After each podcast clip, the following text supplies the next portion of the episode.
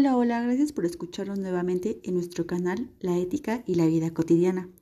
El día de hoy abordaremos un tema sumamente interesante y me gustaría saber qué piensan. Sé que habrán diferentes posturas, pero en este podcast hablaremos sobre mi postura.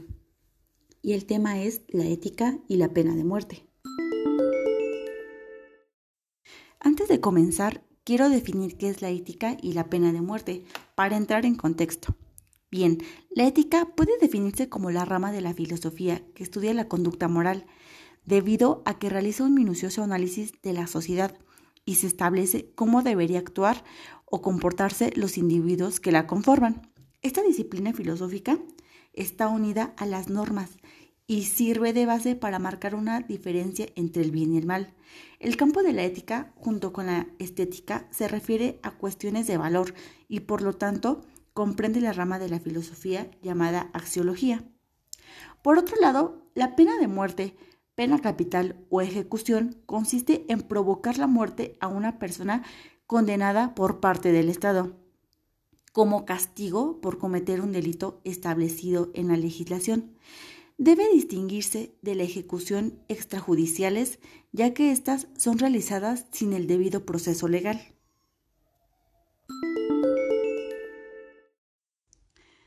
Vez definido, comencemos.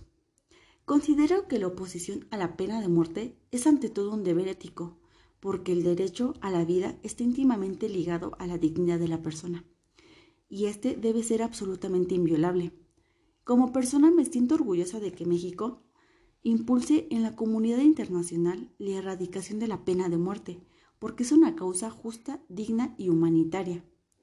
Desde el gobierno consideramos que la pena máxima es una violación de los derechos humanos y su irreversibilidad la convierte en el caso más extremo de trato cruel, inhumano y degradante. La ejecución de un ser humano nunca es un acto de justicia, sino de venganza y por lo tanto un fracaso de la Administración de Justicia. Tampoco es un elemento para prevenir el crimen. Antes bien, es un castigo cruel que legitima implícitamente el uso de la violencia desde el Estado.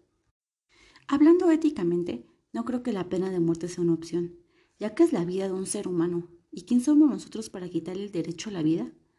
Pero bien, por otro lado, ¿qué pasa cuando ese ser humano ha sido una persona que ha causado mucho daño? Hablamos de un violador, un feminicida, hasta una persona que ha cometido homicidio y se ha comido a sus víctimas. Actualmente en México es el país número uno con homicidios contra mujeres. Si pensamos en cada una de las mujeres que no han podido regresar a sus hogares, que han dejado niños sin una madre, a un esposo, a sus familias, en estos casos, ¿qué castigo debería tener estas personas? Desde mi punto de vista, no creo que una persona cambie después de una sentencia larga.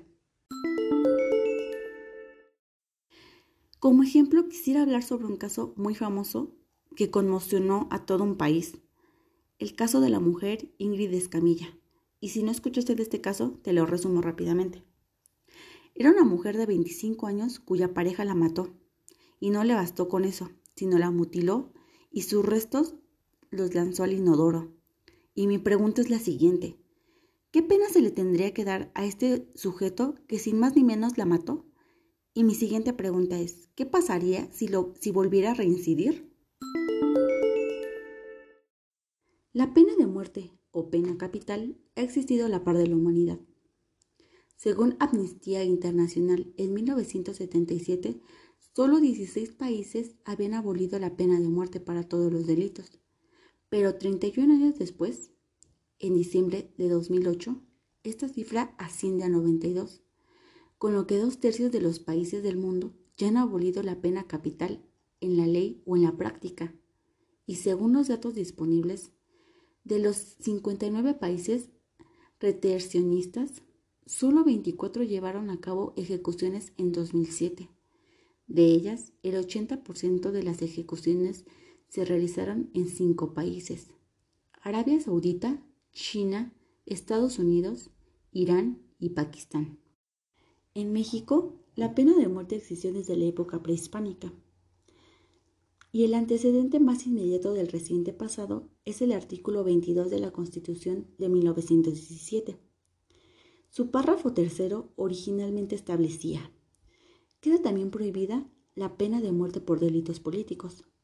Y en cuanto a los demás, solo podrá imponerse al traidor a la patria en guerra extranjera, al parricida, al homicida con alevosía, premeditación y ventaja, al plagario, al salteador de caminos, al pirata y a los reos de delitos graves del orden militar. Pero aún esa posibilidad fue restringiéndose paulatinamente, hasta que fue suprimida, cuando el 9 de diciembre de 2005 se publicó en el Diario Oficial de la Federación el decreto por el que se reformó dicho precepto, a efecto de alevoriarla absolutamente. Recientemente, el 28 de noviembre de 2008, se presentó el gobierno de Coahuila, por conducto de un secretario de gobierno, Armando Luna Canales, una iniciativa a fin de modificar el Código Penal para establecer la pena de muerte en contra de los secuestradores que asesinen a sus víctimas. En el Congreso de Coahuila se discutió y se aprobó con 22 votos a favor y 10 en contra. La noche del 2 de diciembre del 2008, en consecuencia, la legislatura local solicitó formalmente al Congreso de la Unión que reformara los artículos 14 y 22 de la Constitución Política de los Estados Unidos Mexicanos para facultar a los estados a, establecer en sus leyes locales la aplicación de la pena de muerte y que la modificación del Código Penal coahuilense pudiera entrar en vigencia. Actualmente México tiene prohibida la pena de muerte, pero ¿será que ésta no pueda llevarse a la práctica porque su ética no se lo permita? Quisiera saber cuál es su punto de vista. ¿Crees que debería aprobarse la pena de muerte? Ojo, solo los delincuentes cuyos delitos sean graves. ¿O crees que realmente puede existir una reinserción social? Me despido. Espero que les haya gustado este podcast, que los deje pensando un poco y nos vemos hasta la próxima.